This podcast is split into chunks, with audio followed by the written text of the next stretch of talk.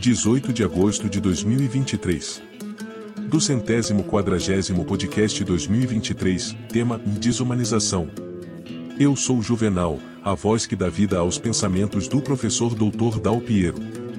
Conforme o combinado eu vou falar sobre a história do termo ou desumanização, eu vou descrever os danos perceptíveis produzidos pela desumanização das pessoas na relação pessoal, familiar, no emprego e no tocante ao ecossistema no qual a humanidade vive. Vou estimar os prejuízos em separado o eventual ganho, se houver. Relação pessoal. 1. Um, dano da desumanização pode levar a uma perda de empatia e compaixão nas relações interpessoais. Isso pode causar isolamento social e uma diminuição da autoestima. Item prejuízo, deterioração dos relacionamentos e possível aumento de distúrbios de saúde mental.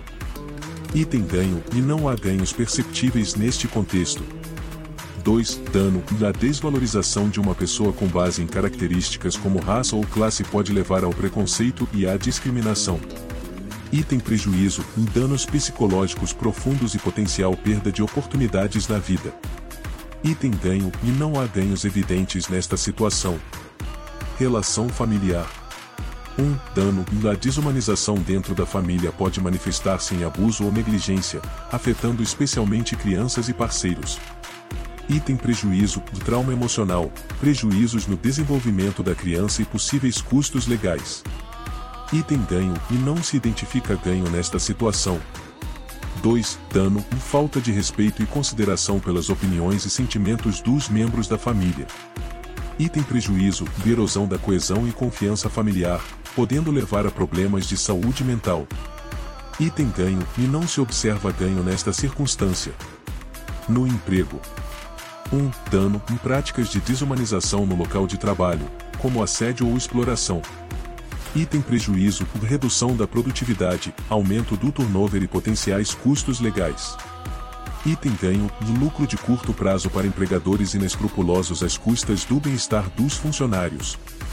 2. Dano, discriminação baseada em gênero, raça, religião ou orientação sexual.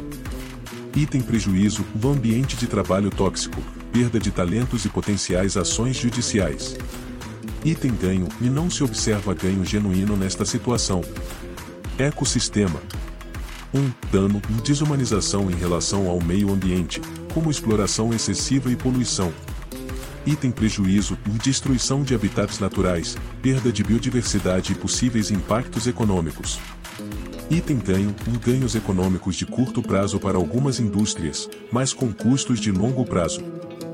2. Dano falta de respeito e conexão com a natureza, levando a práticas insustentáveis. Item prejuízo e desequilíbrio ecológico, possíveis efeitos sobre a saúde humana e impactos econômicos negativos.